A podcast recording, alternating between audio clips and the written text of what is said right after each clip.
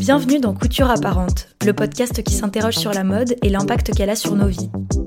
À la fois un art et une industrie, la mode soulève des questions sociales, politiques et écologiques que ce podcast aborde sans complexe. La mode et le féminisme sont-ils compatibles? Comment créer des bijoux durables? Quel est le coût d'une fabrication éthique? Est-ce que la mode discrimine les minorités? Qui sont celles et ceux qui s'engagent pour une industrie plus responsable en France Au fil des épisodes, je vais à la rencontre de marques, activistes et journalistes qui me livrent leurs réflexions sur ces questionnements modernes. Couture apparente tente d'esquisser les contours d'une mode tournée vers le futur, une mode qui incarne une vision inclusive, engagée et responsable. Je suis Claire Roussel et aujourd'hui je reçois Juliette Mout, Adélaïde Renaud, Fanny Enjolras Kalitzine et Anaïs Kadja pour le premier épisode du cycle hors série été 2022 de Couture apparente, le vrai prix de la mode responsable. Cet épisode a été enregistré en partenariat avec le Digger Club dans le cadre du cycle de conférences du Digger Club Market le 18 juin 2022 à Paris. Avec Chloé Rock, fondatrice du Digger Club, nous avons voulu initier des conversations autour des grands enjeux de la mode responsable avec des marketiques, des journalistes et des activistes. La première conférence de ce cycle s'interroge sur le coût de la mode durable, comment les marques peuvent convaincre les consommateuristes du bien fondé de leur prix et pourquoi ces enjeux recoupent également des questions autour du classisme et de la législation. Je suis ravie d'avoir pu en discuter avec mes invités, même si, comme vous vous rappelez peut-être, c'était en plein milieu de la canicule du mois dernier.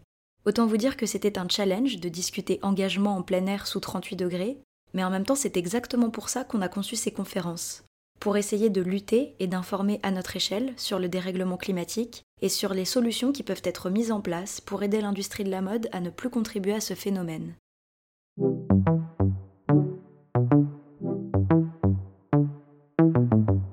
Aujourd'hui, on commence par la conférence sur le vrai prix de la mode responsable.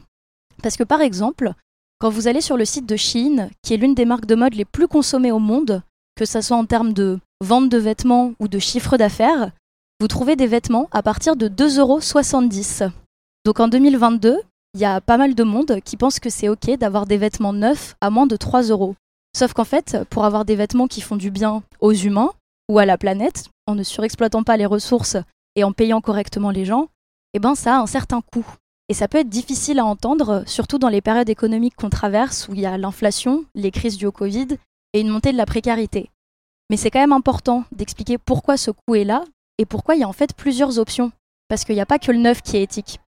Donc on se réunit aujourd'hui pour parler de ça et pour discuter des différentes options donc j'ai avec moi Fanny Enjolras Galitzine qui tient le compte The Greenimalist et qui du coup éduque quotidiennement une communauté sur la mode responsable.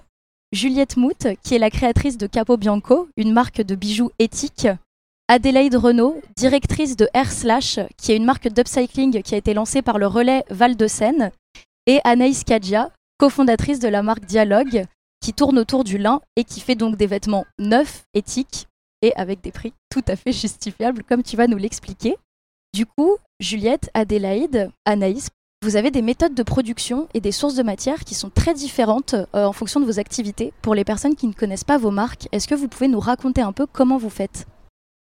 Alors moi, mon mode de production, je rachète, euh, je travaille uniquement des matières euh, précieuses, donc de l'or et de l'argent. Enfin, pour l'instant à 98% de l'argent. Du coup, j'achète uniquement des bijoux d'occasion et je fais du réemploi ou du recyclage. Donc ça veut dire que je vais acheter des bijoux de seconde main qui seront en plus ou moins bon état. Je vais garder euh, ceux que je peux réemployer euh, tels quels et je vais les, je vais les transformer. Et ceux que je peux pas réemployer, qui sont trop abîmés ou, ou qui me plaisent pas, je vais les fondre et je vais les transformer complètement, les recycler complètement. Je vais les faire fondre, je vais tirer du fil et je vais, je vais en faire des, des, anneaux, d'autres bijoux. Donc ma matière première à moi, elle n'est pas très chère parce que l'argent, il faut savoir que euh, ça coûte à peu près 70 centimes le gramme. Mais par contre, euh, enfin, la plus grosse étape dans mon travail, c'est l'étape de restauration, puisque comme j'achète des bijoux euh, d'occasion pour les rendre de nouveau vendables et je dois les restaurer. Du coup, c'est ça qui, qui fait la plus grosse partie ben, du prix de mon bijou puisque évidemment euh, il faut compter les étapes de ben il faut chiner il faut euh, ben, transformer ce qui est transformable euh, fondre retravailler souder Ben après, et tout le travail de polissage, enfin de restauration pour, pour les bijoux que je réemploie tels quels, mais que je veux revaloriser. Et tout ça, ben, ça prend énormément de temps. Et c'est ce qui fait qu'effectivement, on ne peut pas vendre un bijou à moins de 3 euros, voilà, sur lequel on aura passé entre... moi, je passe entre, on va dire, entre 2 et 7 heures par pièce, par bijou. Voilà, le, la main d'œuvre demande, enfin pour moi, c'est la plus grande partie euh, de mon travail autour des, des, matériaux que je réemploie, puisqu'ils sont pas neufs. Euh, il y a tout ce travail de restauration. Et puis du coup, en parlant de main d'œuvre, Adélaïde, tu as une main d'œuvre assez spécifique. Est-ce que tu peux nous raconter un petit peu? Donc euh, la marque Air Slash, elle a été créée très récemment, elle est toute jeune, elle a été créée et lancée au mois de décembre. Euh, et, donc créé par le Relais Val de Seine, qui est euh, assez connu comme centre de tri euh, et acteur du recyclage et, de la seconde main. Et, donc forcément, cette marque d'upcycling, elle a été créée pour répondre à, des enjeux et à un manque de de solutions euh, pour les vêtements qui sont trop abîmés et euh, qu'on ne peut pas revendre en boutique. Donc nous, on se base sur cette marque euh, que sur des vêtements évidemment de seconde main, que sur des, même au niveau de la mercerie, on fait un maximum avec ceux qu'on a, et, et, on se base que sur des vêtements qui ne peuvent pas être revendus en boutique, donc qui ne sont plus en état d'être portés et qui auraient dû être recyclés. Donc plutôt que de les recycler, on préfère les upcycler pour leur donner une seconde vie, et ensuite ils auront de nombreuses vies et seront recyclés. Euh, et, le relais Val de Seine, le relais de manière générale, est aussi connu pour, ses objectifs euh, sociaux, qui sont euh, de créer de l'emploi en insertion. Donc le relais Val de Seine, aujourd'hui, embauche 80 personnes en insertion et donc l'objectif de ce projet, c'est aussi de créer des emplois euh, en insertion. Donc sachant que la marque est toute récente, on est encore avec des personnes euh, en stage pour nous aider à, construire la marque. Moi, je suis en alternance là-bas, euh, mais on a pour objectif de, construire un chantier d'insertion pour le mois de septembre-octobre pour la rentrée. Et donc d'embaucher des personnes en insertion dès la fin de l'année sur ces postes de couture justement et d'upcycling. Donc euh, c'est un process qui est aussi très long euh, parce que quand on fait de l'upcycling, c'est toujours très long. Et puis là, on se base sur des vêtements de seconde main et donc sur des pièces uniques. Donc il faut repenser le vêtement à chaque fois au niveau de la taille, au niveau de la matière, où sont placées les tâches, comment, comment retransformer le vêtement euh, avec toutes ces, tout ce cahier des charges. Alors chez Dialogue, c'est très différent.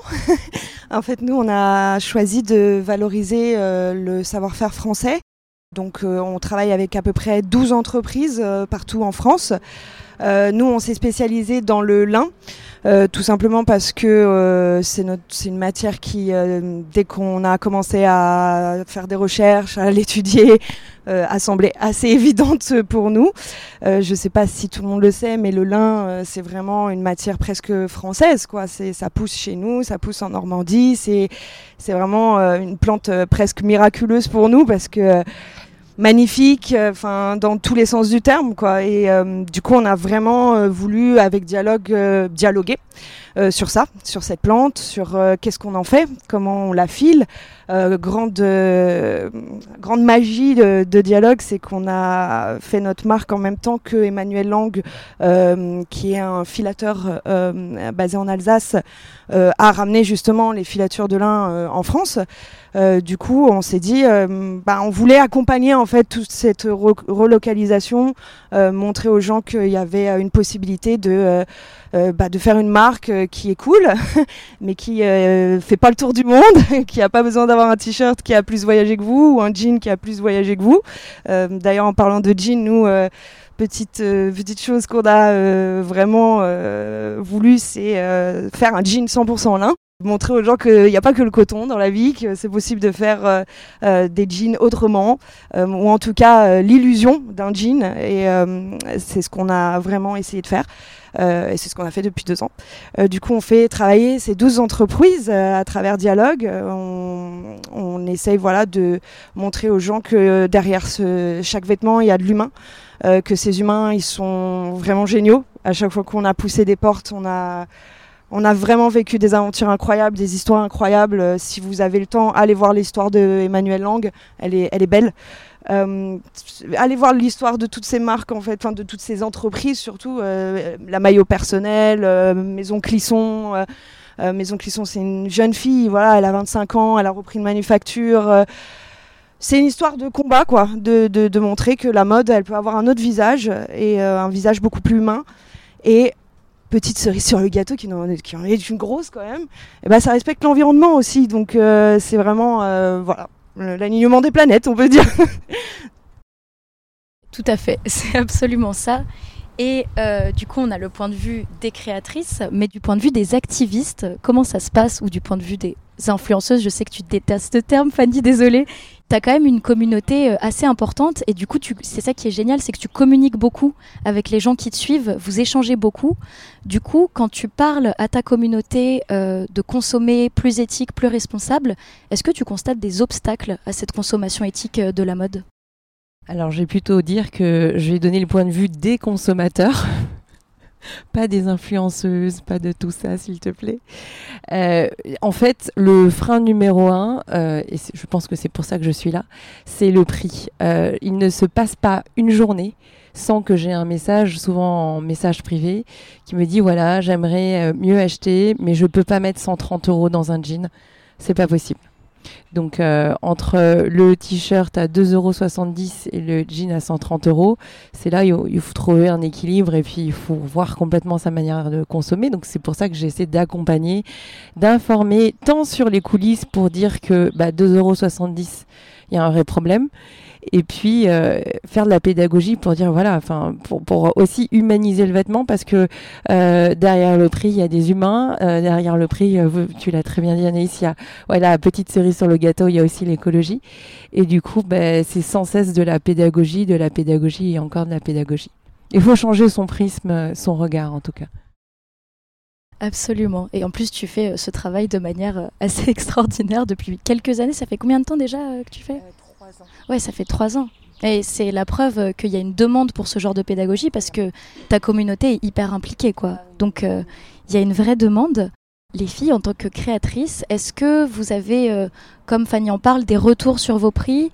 Et c'est dans quelle teneur? Est-ce que c'est des gens qui veulent se renseigner? Est-ce qu'il y a parfois, on entend parler d'animosité dans certains cas? Qu'est-ce que vous avez comme retour? Et dans ce cas-là, bah, vous nous avez un peu parlé du process. Qu'est-ce que vous répondez aux gens? Alors moi, j'ai pas de, j'ai pas de critique parce que je pense que les gens, euh, les gens qui suivent mon travail, euh, ils savent, euh, enfin, ils ont compris l'effort que ça demandait et donc ils comprennent la, justification des prix. Après, bien évidemment, il y en a qui pourront pas s'acheter un collier à 140 euros comme ils auraient acheté un collier à 20 euros chez H&M ou voire même à 10 euros. Mais par contre, il y en a plein qui enfin j'ai déjà des gens en tout cas qui voilà qui changent leur manière de réfléchir et qui se disent ben je préfère attendre j'aurais pu m'acheter peut-être 10 colliers euh, que j'aurais jetés à la fin de l'été euh, chez H&M, ben, je vais attendre et quand je pourrai, ben, je m'achèterai un collier à 130 euros que je garderai toute ma vie et dans lequel euh, ils sauront que voilà qu'il y a une énergie qui a été mise, qu'il y a un vrai message dans ce bijou, dans la manière dont il a été conçu et même une fois qu'ils les portent, ben je pense que ils ont une partie de du message et de voilà et des valeurs qu'on veut faire passer au travers de notre travail du coup, moi, j'ai pas de, critiques, j'ai vraiment juste, des encouragements ou alors des questions parce que des fois, les gens, effectivement, ils veulent quand même savoir euh, pourquoi, euh, enfin voilà, qu'est-ce qu'il y a derrière ces prix. Mais euh, effectivement, je trouve, je pense qu'il y a un gros travail de pédagogie à faire et de réapprendre aux gens à consommer et plus à surconsommer et à se dire effectivement, euh, ouais, je peux pas m'acheter un jean à 130 euros, mais peut-être que j'en aurais acheté 10 euh, à 20 euros euh, qui auront duré deux mois. Enfin, et alors qu'il vaut mieux peut-être attendre un peu, vouloir moins de choses, mais des choses voilà, de plus grande qualité et qui respectent tout le monde, la terre et les hommes. Nous, au niveau des prix, il euh, faut savoir que déjà pour de l'upcycling, on est assez bas. Euh, nos jeans upcyclés commencent autour de 50 euros, donc c'est vraiment bas pour de l'upcycling. Euh, mais les retours sont assez mitigés. On a plusieurs, enfin la majorité des retours sont quand même très bons sur les prix. les gens sont assez contents de, de, voir des prix qui sont quand même bas et c'est un travail que l'on fait nous en interne où on essaie de trouver des transformations qui sont simples, qui ne nous demandent pas trop de temps, mais qui viennent quand même valoriser le vêtement parce que l'objectif euh, avec euh, nos friperies, donc qui s'appelle Dingue c'est vraiment de, bah, que ce soit accessible, que ce soit inclusif et que on propose des prix très bas déjà sur euh, dans nos friperies. donc on a des bons retours. Après, en boutique, la cohabitation a été compliquée un petit peu au début entre le corner upcycling et nos vêtements de friperie, parce qu'on a des prix très très bas. Ça commence autour de 3 euros, il me semble, les, les vêtements en friperie. Et, donc certaines personnes qui venaient plus par nécessité pour acheter des vêtements chez Dingue étaient assez étonnées de voir finalement un, important avec avec des pièces qui tournaient plus autour de 30, 30 50 euros. Euh, donc assez étonné par rapport à ça et euh, parce qu'il y a ce raccourci qui peut être fait aussi euh, avec le relais, mais quand on ne connaît pas forcément l'upcycling, mais je comprends pas, c'est des dons, pourquoi ça coûte ce prix-là? Euh, et, du coup, il y a un vrai travail de sensibilisation qui est à faire, euh, que l'on fait sur nos réseaux, mais aussi en boutique, où vraiment on vient expliquer aux clients, on vient expliquer aux personnes qui sont curieuses, qui viennent euh, fouiller dans, dans, ce corner-là, et on leur explique bah, tout le principe, l'objectif de créer des emplois d'insertion, tout le travail qui a été fait, parce qu'on ne s'en rend pas forcément compte, le travail de couture et, le fait de penser le vêtement, ça prend énormément de temps, vu que c'est de la pièce unique. Et généralement, les gens sont super contents, et puis, et puis trouvent le projet hyper intéressant, et donc après, cette sensibilisation, les gens comprennent. Mais, euh, mais il faut passer par là, ouais.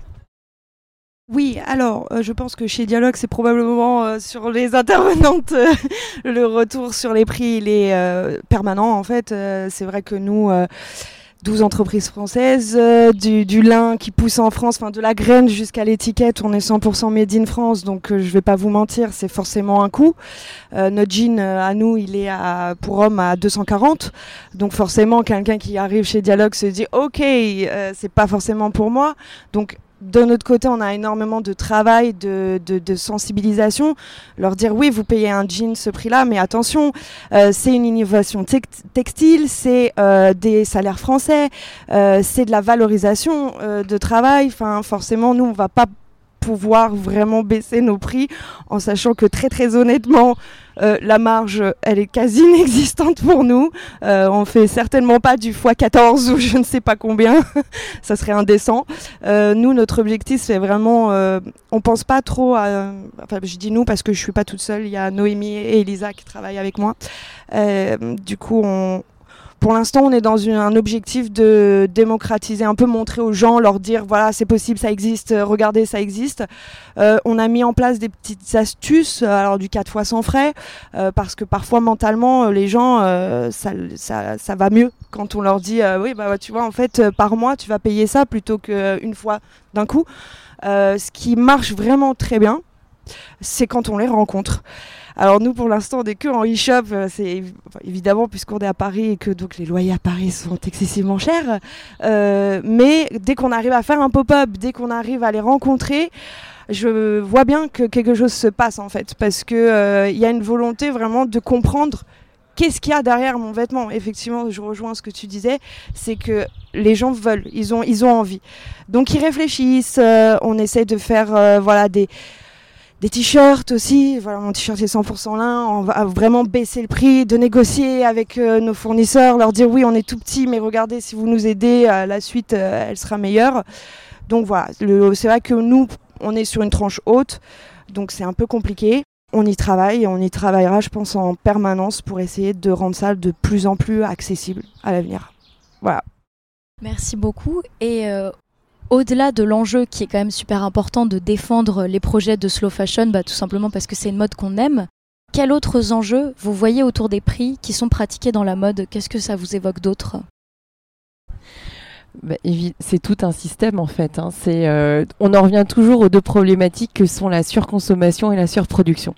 De toute façon, on a beau poser le problème de la fast fashion dans tous les sens avec euh, différentes problématiques, on revient toujours à celle-ci. On remonte à la source. Donc, euh, de toute façon, on sait tous que le curseur prix s'est déplacé depuis les années 2000 avec la fast fashion. On en vient à des aberrations avec des pièces à 2,70 euros. Alors, j'ai écouté un des épisodes absolument passionnants sur la génération Z, dont je ne fais pas partie. Moi, je suis celle de juste avant. Et effectivement, euh, ce que tu disais très justement, c'est que on vous a en fait, vous n'avez pas de boussole, puisque vous êtes une génération où vous, êtes né dans la surconsommation. Euh, moi, j'avais encore mes grands-parents, mes parents qui insufflaient encore du bon sens. Donc, j'ai des, petites bribes de, bon sens encore dans mon éducation, et encore, hein, j'ai sombré, hein, enfin, on va pas se leurrer. c'était, c'était trop tentant, mais euh, voilà, on en revient toujours à ça. Et je pense que c'est encore plus compliqué pour vous, quelque part, que pour les générations précédentes. Et du coup, euh, est-ce qu'on a à vous jeter la pierre? Ça, je ne pense pas.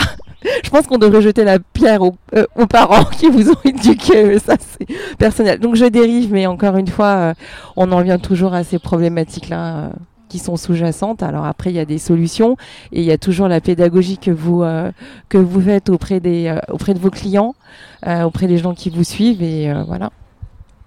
C'est vrai que ça m'intéresse pas mal ce point sur la jeunesse. Adélaïde, on a le même âge, on est toutes les deux de la Gen Z. Qu'est-ce que tu, tu penses de ça dans notre, dans notre génération? C'est vrai qu'il y a une grosse consommation de fast fashion et du coup une grosse exploitation. Est-ce que tu as l'impression que, que notre génération est plutôt concernée ou pas trop par ça? Alors moi aussi, j'ai plongé un moment. euh, je pense que voilà, Euh, mais je crois que c'est aussi la période de l'adolescence où on se cherche pas mal et les vêtements sont aussi une solution pour se trouver, euh, où nous ont été présentés comme une solution alors que c'était pas forcément le cas euh, sur les dernières générations. J'ai l'impression que nos générations sont en train de s'éloigner un petit peu de ça, de cette surconsommation textile en tout cas. Et qu'une fois qu'on s'est trouvé, on n'a pas forcément besoin de ce vêtement-là pour, pour avoir l'air de cette personne-là aussi. Et donc ouais, notre génération, bah, c'est un problème qui est pas forcément, bah, c'est pas forcément de notre faute euh, directement, mais, euh, mais il faut qu'on le combatte aussi, et, on est les premiers à, pouvoir le combattre. Et je pense que bah, tu parlais des, grands-parents et des anciennes générations aussi. Euh, il faut qu'on retrouve en fait qu'on redonne de la valeur aux vêtements, qu'on retrouve ce côté précieux autour du vêtement. Moi, je retrouve des, j'ai un pull de ma grand-mère. Enfin, je suis hyper contente de l'avoir. C'est une sorte d'héritage. Il faut qu'on redonne de la valeur à ces vêtements-là et qu'on en fasse quelque chose de précieux. En fait, c'est un investissement, un vêtement. C'est pas euh, comme aller acheter du pain, c'est un investissement. On achète un vêtement, il est censé durer des années, comme on achète un meuble, comme on achète un canapé. Il faut retrouver ce process-là, je pense, d'achat, euh, ce type de consommation-là, et, j'espère qu'on se dirige vers ça euh, pour notre génération en tout cas. Alors, je vais répéter ce que Catherine a dit il y a quelques jours, hein, qu'elle répète assez souvent et que je répète assez souvent. On porte euh, en moyenne en Europe que 30% de ce qu'on a dans notre garde-robe. Ça veut dire que 70% est- n'est pas porté. Donc, si on allouait la cote-part du budget des 70% dans les 30% pour euh, pour euh, insuffler juste enfin voilà pour euh, acheter mieux et acheter mieux c'est euh, faire durer ses vêtements en fait hein, et les porter déjà euh, c'est le premier pas en fait tout simplement c'est pas la peine d'aller bah, c'est bien d'aller faire les marketing mais déjà si on fait durer sa garde-robe et que en fait je pense qu'il faut vraiment euh, s'extraire de cette frénésie de surconsommation.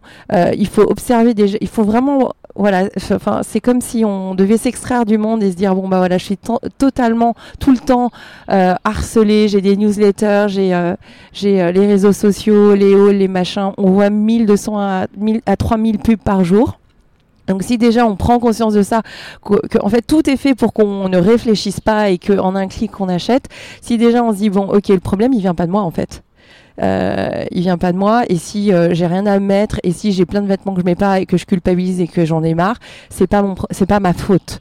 Et déjà on peut changer on peut changer sa manière de faire et se dire bon bah maintenant je vais essayer de retrouver la maîtrise. Et c'est quoi? C'est observer ce qu'on a dans sa garde-robe et se dire bon faut que je me focalise sur les 30% c'est une bonne première piste ça donne énormément de réponses. Et après bah réfléchir en termes de besoins et de se dire bon bah est-ce que j'en ai besoin? Euh, ok euh, bon bah j'ai pas dépensé parce que j'ai arrêté cette frénésie. C'est un long process hein, attention hein, ça se se fait pas du jour au lendemain et, euh, et puis bah après investir comme tu le disais dans des pièces qui ont de la vraie valeur humaine euh, et puis des pièces que vous allez porter et qui vont durer tout simplement J'ai beaucoup parlé. Absolument. Eh bien, nous, c'est super parce que tu as spoilé la question d'après qui t'était destinée, Bah voilà. qui, qui était du coup comment est-ce qu'on pourrait consommer euh, plus éthique? Et puis, vu que tu es l'experte de ça, je voulais te demander deux, trois petits tips. Et on peut aussi ajouter qu'il y a très utile la seconde main. Alors, pareil, il faut pas tomber dans un piège de surconsommation comme on peut le faire avec Vinted, mais ça reste un moyen d'avoir des vêtements vraiment extrêmement accessibles. On peut avoir, je sais pas, des pantalons, des robes à 5 euros, vintage ou seconde main. Donc vintage qui a plus de 20 ans d'âge, seconde main qui a moins de 20 ans d'âge. Il y a un petit débat, mais moi en tout cas c'est mon avis euh, sur la question. Et donc avec les conseils que tu as donnés, on peut se retrouver déjà avec une bonne base. En attendant, si on a déjà assez de vêtements ou qu'on n'a vraiment pas les moyens, qu'on n'a pas de fripe à côté de chez nous, qu'on n'a même pas les moyens d'avoir, je sais pas, euh, de, prendre le temps d'aller sur Vinted parce qu'on a autre chose à faire, est-ce que tu penses à d'autres moyens ou est-ce que vous pensez à d'autres moyens assez simples, assez faciles de soutenir euh, les marketing? Qu'est-ce qu'on peut faire pour ça? Bah, je pense à quelque chose euh, qu'on a laissé de côté depuis des années, mais c'est tout simplement le troc. Euh, on a tous des vêtements qui nous plaisent dans l'armoire de notre copine, de notre grand-mère, de notre maman, et en fait, il faut troquer. Et euh, il faut échanger et, en faire quelque chose de sympa. On fait un événement, on vient échanger nos vêtements. Et je pense qu'il faut revenir vers quelque chose de simple, où en fait, on, on a déjà tout ce qu'il nous faut. Et il faut faire attention à cette frénésie, juste on a ce qu'il nous faut, ou alors notre voisin là, et, et on peut troquer, voilà. Oui, alors après, euh, pour les soutenir, mais là, c'est pas, c'est pas un type concret euh, et qu'on peut pas forcément s'offrir une belle pièce. C'est aussi euh, soutenir toute la cause de la mode éco-responsable et donc, bah, si, bah, pourquoi pas aller voir ce qui se fait du côté des associations, aussi agir à son échelle lors de la Fashion Revolution Week avec Fash Rêve pour justement demander des comptes aux marques. c'est aussi signer des je pense à une mode meilleure, c'est ce qui se passe avec euh, en mode climat, euh, sans pouvoir euh, forcément mettre de l'argent, c'est aussi s'informer et soutenir des, des, personnes qui sont engagées pour mieux faire les choses. Tout à fait. Et depuis tout à l'heure, on parle du coup de communication, d'éducation du public, de nos amis, de nos familles. Et il y a un petit défi qui revient, c'est que les milieux écologistes, que ce soit dans la mode ou dans d'autres milieux, sont parfois accusés d'être condescendants, voire d'être classistes, parce qu'on a du mal à prendre en compte des différences de privilèges. C'est un vrai défi. Qu'est-ce que vous en pensez au niveau de la mode éthique? Et à votre avis, comment est-ce qu'on peut communiquer à son public tout en évitant de tomber dans le classisme? C'est un grand défi, c'est une grande question. Si jamais vous avez un début de réponse, une réponse entière. Bon, bah, on va pas se mentir, on s'appelle pas dialogue pour rien. euh, ça a été toute notre problématique. Euh, on a vraiment euh, eu ça en tête en permanence. Pas de condescendance. Euh, pas dire aux gens arrêtez de faire ça, faut faire comme ça maintenant, vous avez tort. ce qu'on voulait, comme personnellement, je suis tombée dans cette frénésie. Je crois qu'en fait, faut passer peut-être par là pour comprendre euh, pire, j'y ai travaillé. j'ai travaillé en bureau de style, donc j'ai participé euh, à un moment de ma vie à cette frénésie en fait. Euh, ce qui est Enfin, je le vis pas comme une honte en fait. Je, je, prends mon exemple pour justement préciser que chez Dialogue, voilà, on a eu ça en permanence en tête. Euh, j'ai vécu, je l'ai vu, j'ai pas accepté, je me suis retirée. Et euh, sincèrement, je suis très humble. Je voudrais, voilà, euh, montrer aux gens que malgré notre chemin, malgré euh, l'armoire qu'on a, malgré euh, la pensée qu'on a eue à un moment, on peut changer. Ça existe, c'est vrai, c'est possible.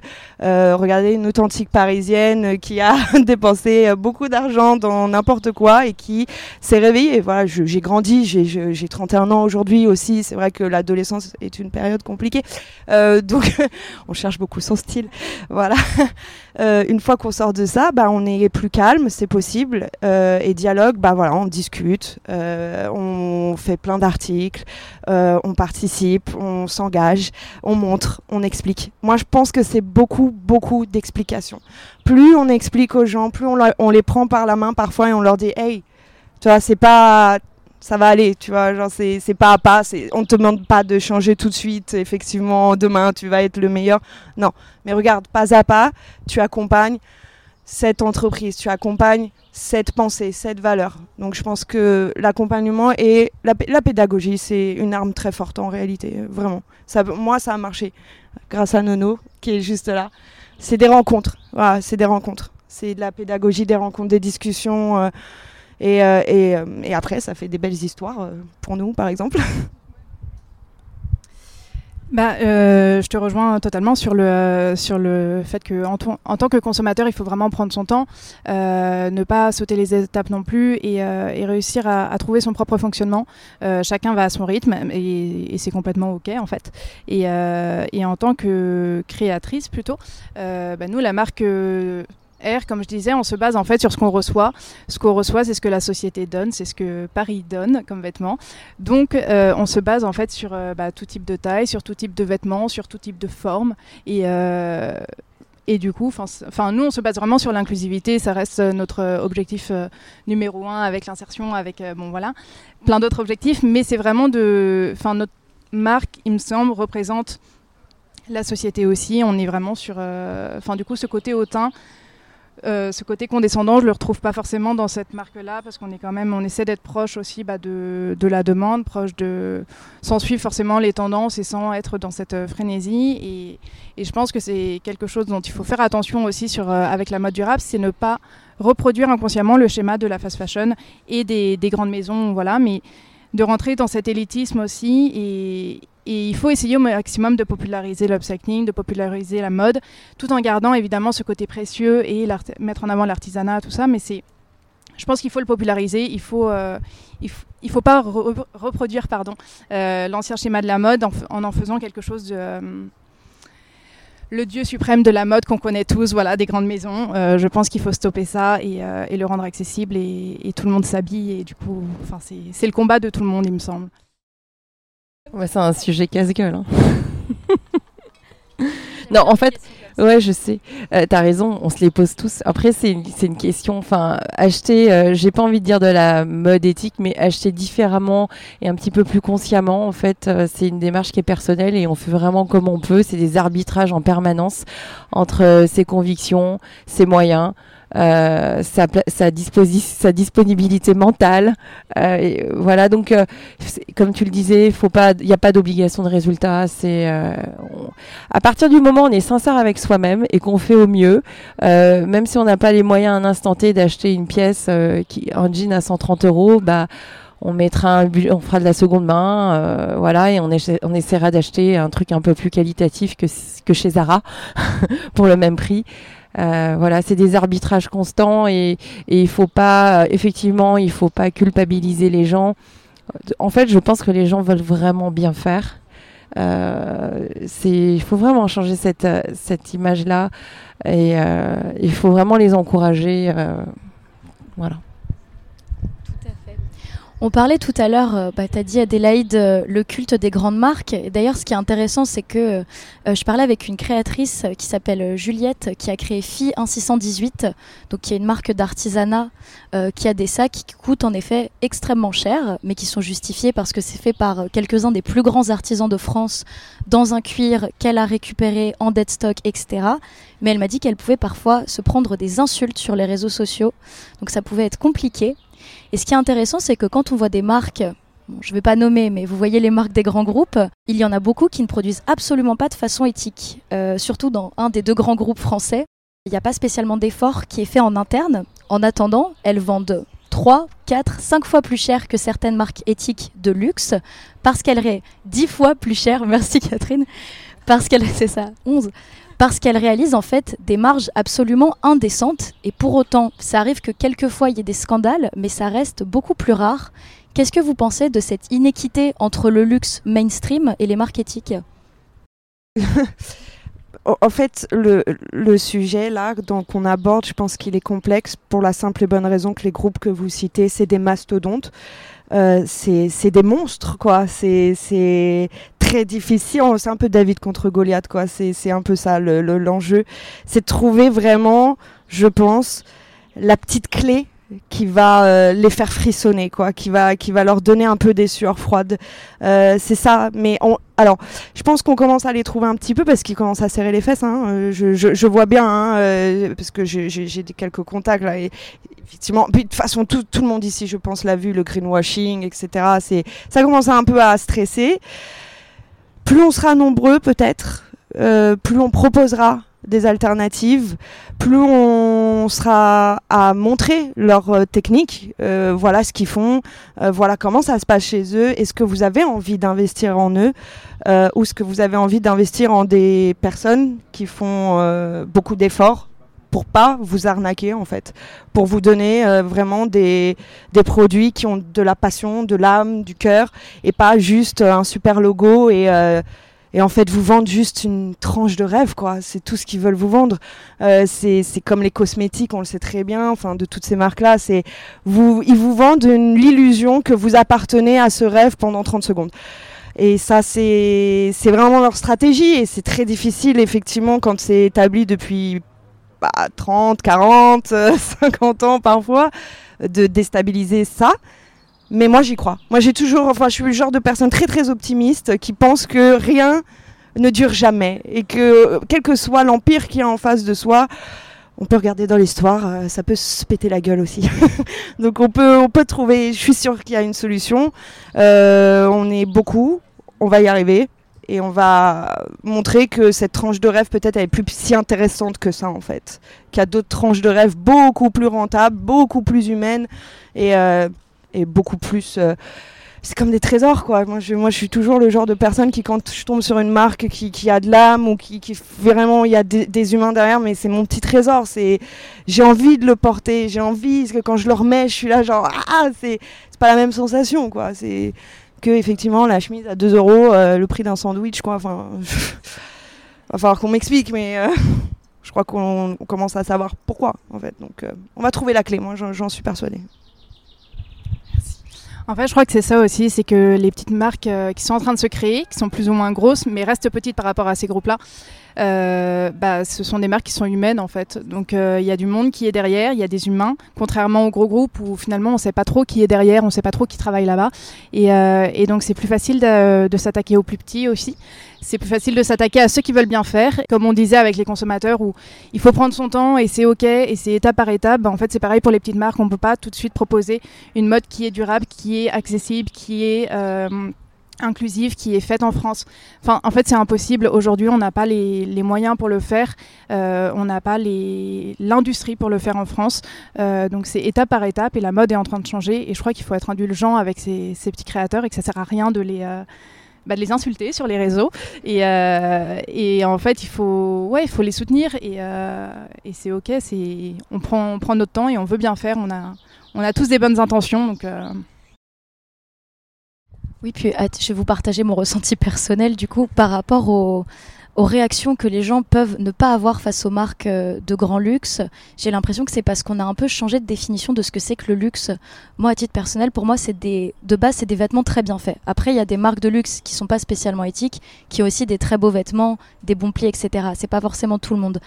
Mais j'ai l'impression qu'en plus, en 2022, vu les petites deadlines qu'on est en train d'avoir avec le rapport du GIEC, le luxe, c'est aussi des vêtements qui peuvent nous permettre euh, de vivre plus longtemps, d'avoir une planète en bon état, de pouvoir euh, aller à des conférences sans avoir besoin de 15 bouteilles d'eau et de brumisateurs.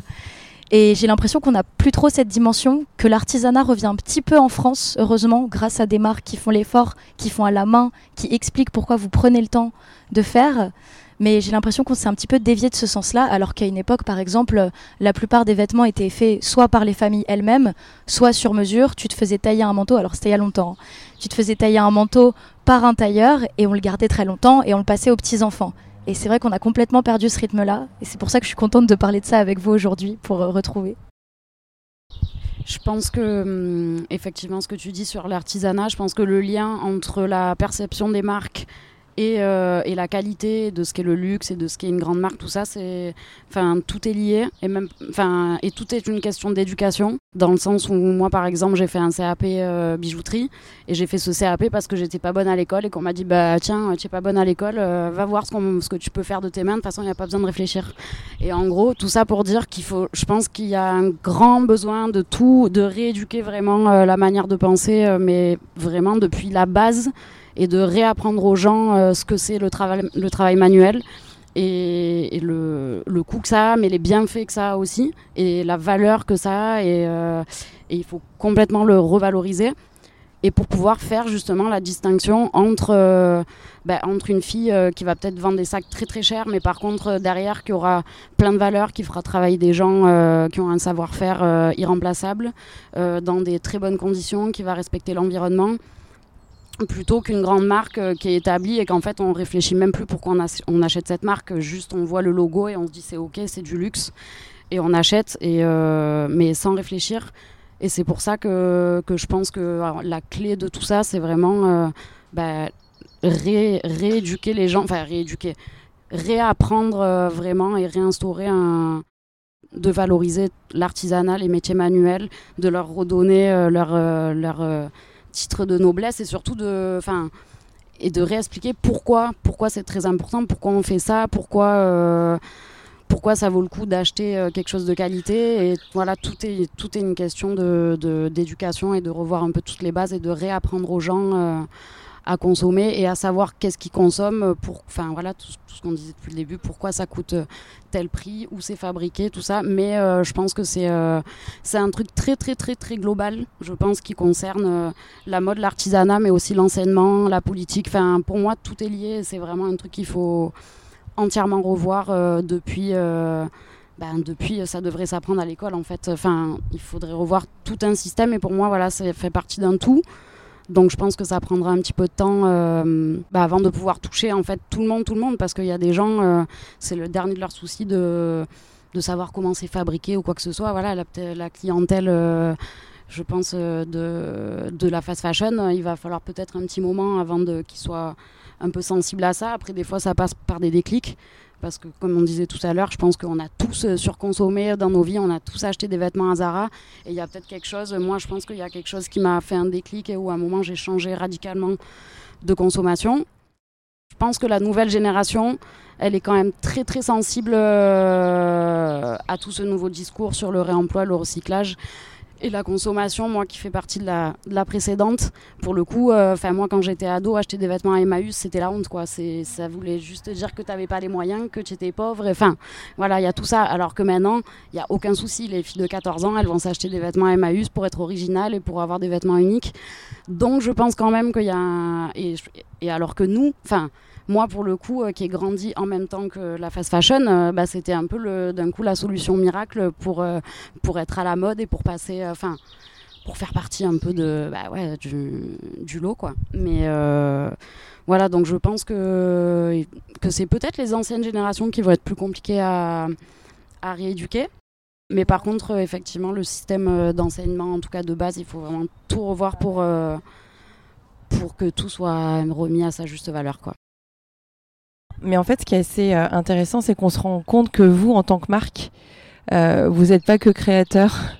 Et vous êtes euh, aussi, vous, vous avez une obligation de, d'apporter beaucoup de pédagogie, d'information, sans cesse, sans cesse. Et ça, c'est quand même quelque chose d'assez nouveau, parce qu'il y avait des marques éthiques avant vous, mais qui étaient moins axées sur. Bon, voilà. Mais là, c'est vrai que on se rend compte de, enfin, vous êtes par définition, comme vous êtes des petits créateurs. Bon, c'est un cas à part pour le relais, mais euh, vous êtes couteau suisse et en plus vous avez cette casquette supplémentaire euh, de pédagogie et euh, effectivement pourquoi? Bah, Parce que il y a tout, à revoir et voilà. C'est ça, bah, c'est un peu ce qu'on dit pour les petites marques. Tu es community manager, rédacteur, designer, tu fais un petit peu tout. Et bah du coup, c'était hyper intéressant d'avoir euh, tous vos ressentis. Puis en fait, comme vous le disiez, moi aussi, j'étais la première à péter un plomb chez Forever 21 hein, quand j'avais 14 ans on a tous un peu évolué à ce niveau-là. Et puis en fonction des générations, en fonction même des groupes de potes, il suffit que tu aies un pote qui arrive à trouver une pièce cool chez Emmaüs et ça arrive à convertir tout un groupe. Donc ça dépend vraiment des cercles sociaux. Mais en voyant votre propre parcours, comment vos marques sont reçues, le fait qu'on ait littéralement des événements entiers organisés sur ça maintenant, ce qui n'aurait pas forcément été le cas, ça n'aurait pas été aussi hype il y a 15 ans. En quelques mots, comment est-ce que vous voyez la situation évoluer? Est-ce que vous avez l'impression que les consommateurs vont de plus en plus se diriger vers ça qu'il va y avoir une scission ou qu'au contraire ça va finir par s'essouffler? Je pense pas que ça va s'essouffler. Euh, je pense par contre qu'il va falloir vraiment que, que les gens qui ont l'influence y mettent le paquet parce que j'ai l'impression que ça se divise euh, entièrement. Qu'il y a soit des gens qui sont dans, une, dans un chemin de, de, très bonne consommation et de vouloir vraiment faire le maximum pour, euh, pour respecter la planète et les humains, et que par contre, il y a une autre classe où ça va pas du tout et où eux, le, enfin voilà, ils vivent avec des œillères et, et du coup, euh, je pense que réunifier tout ça, ça va être un peu compliqué et qu'il va falloir, euh, enfin, d'après ce qui se dit, on a trois ans pour changer la, pour changer la donne, donc.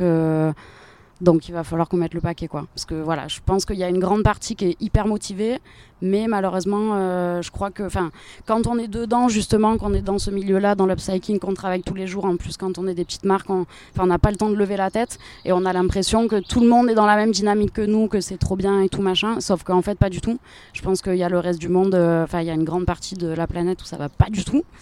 Et euh, voilà, donc il va falloir faire de gros gros efforts. Je pense pas du tout que ça va s'essouffler parce que je pense qu'on n'a pas le choix en fait, sinon on va tous mourir. Et donc ça va pas s'essouffler, mais qu'il va falloir continuer à se battre fort fort et crier très fort pour faire entendre notre discours.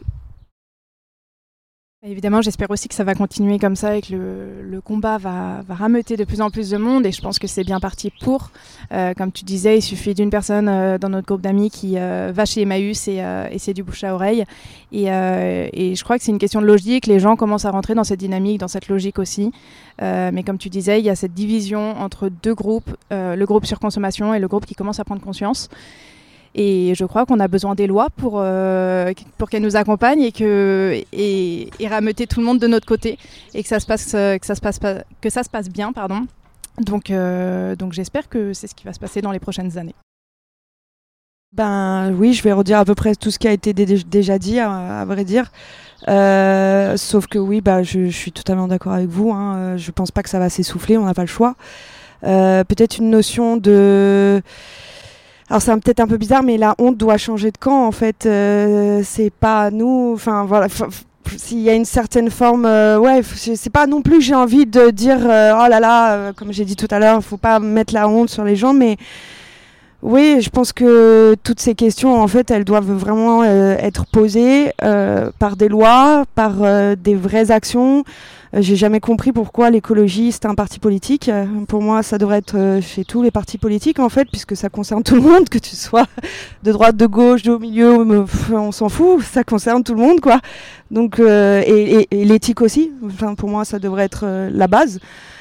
Donc le jour où on comprendra ça, probablement, on arrêtera de se diviser parce que cette division, je pense qu'elle elle prend ses racines souvent ici. dire aux gens, bah voilà c'est possible, ça, on va le faire ensemble et on va y arriver. Et euh, même si on n'a que trois ans, et eh ben, bah, c'est parti quoi. Donc, faut, faut, je pense qu'il y a vraiment quelque chose à faire. Que ça, c'est pas possible, ça peut pas s'essouffler, c'est impossible. Mais euh, je suis d'accord, il y a une grosse scission. Mais cette scission, pour moi, elle vient d'une peur. La peur du changement, la peur de pas reconnaître le monde dans lequel on vit, où ils ont peut-être trop de, voilà, ils ont pas envie de changer, mais ils se rendent pas compte que ce changement, en fait, il est pour eux aussi, quoi il n'y a pas de division en fait. C'est, on va tous droit dans le mur. Il n'y en a pas qui vont s'en sortir mieux que d'autres quoi. Donc euh, le jour où on arrive à faire ça, je pense que beaucoup de choses vont changer. Et probablement la jeune génération, effectivement, même si elle a des comportements très contradictoires qui, peuvent être à la fois très engagés et à la fois euh, aller chez McDo, euh, bon, c'est vrai que ça va être encore un petit peu le combat, mais ils ont, en tout cas, la porte, elle est ouverte, quoi. Et ça, c'est vrai que elle n'était pas tant ouverte que ça il y a 10 ans quoi. Et là là ça y est. On va le dire c'est cool d'être euh, écolo d'être euh, dans l'éthique et tout. Il faut que ça soit plus que cool il faut que ce soit presque normal en fait. Fanny alors le mot de la fin en fait pour mieux consommer la mode j'ai qu'un seul mot allez voter. Enfin deux mots. Allez voter. La mode euh, mais n'importe que ce soit la mode que ce soit n'importe quel bien de consommation il faut tout repenser sur production il faut encadrer la surproduction, la surconsommation, revoir, euh, remettre de l'humain, l'écologie. Et ça, euh, à l'échelle individuelle, on sait que ça, c'est bien d'être aligné avec ces, ces, pratiques et ces gestes et ces modes de consommation, mais c'est très insuffisant. Et on n'a que trois ans, donc il n'y a, a qu'une seule solution, c'est politique maintenant. Donc allez voter. Je n'ai rien à ajouter. Et bah du coup, c'était une conférence qui était organisée en partenariat entre le Digger Club, à qui nous devons ce super event, et Couture Apparente Podcast. Merci beaucoup. Merci infiniment à Juliette, Adélaïde, Fanny et Anaïs pour leur participation à cette conférence. Pour continuer de soutenir une mode juste pour la planète et ses habitants, je vous conseille vivement de suivre leurs projets. Vous pouvez retrouver les marques Capo Bianco, R Slash et Dialogue Paris, ainsi que le compte éducatif The Greenimalist sur les réseaux sociaux. Merci au Digger Club de m'avoir proposé de concevoir ce cycle de conférences et merci au Jardin 21 de nous avoir accueillis. Merci également à Telio Garfive pour la production du générique. Vous avez aimé l'épisode? C'est le premier sur trois du cycle hors série d'été de couture apparente en partenariat avec le Digger Club et je suis ravie de le partager avec vous. Pour m'aider à faire connaître le projet, n'hésitez pas à lui mettre une très bonne note sur les applications d'écoute, à en parler à vos proches et à le partager sur les réseaux sociaux. En parlant de ça, vous pouvez aussi suivre coutureapparente.podcast sur Instagram et vous inscrire à notre newsletter afin de recevoir directement les nouveaux épisodes. Je vous remercie pour votre soutien et je vous donne rendez-vous le 9 août pour découvrir la seconde conférence de notre cycle hors série d'été.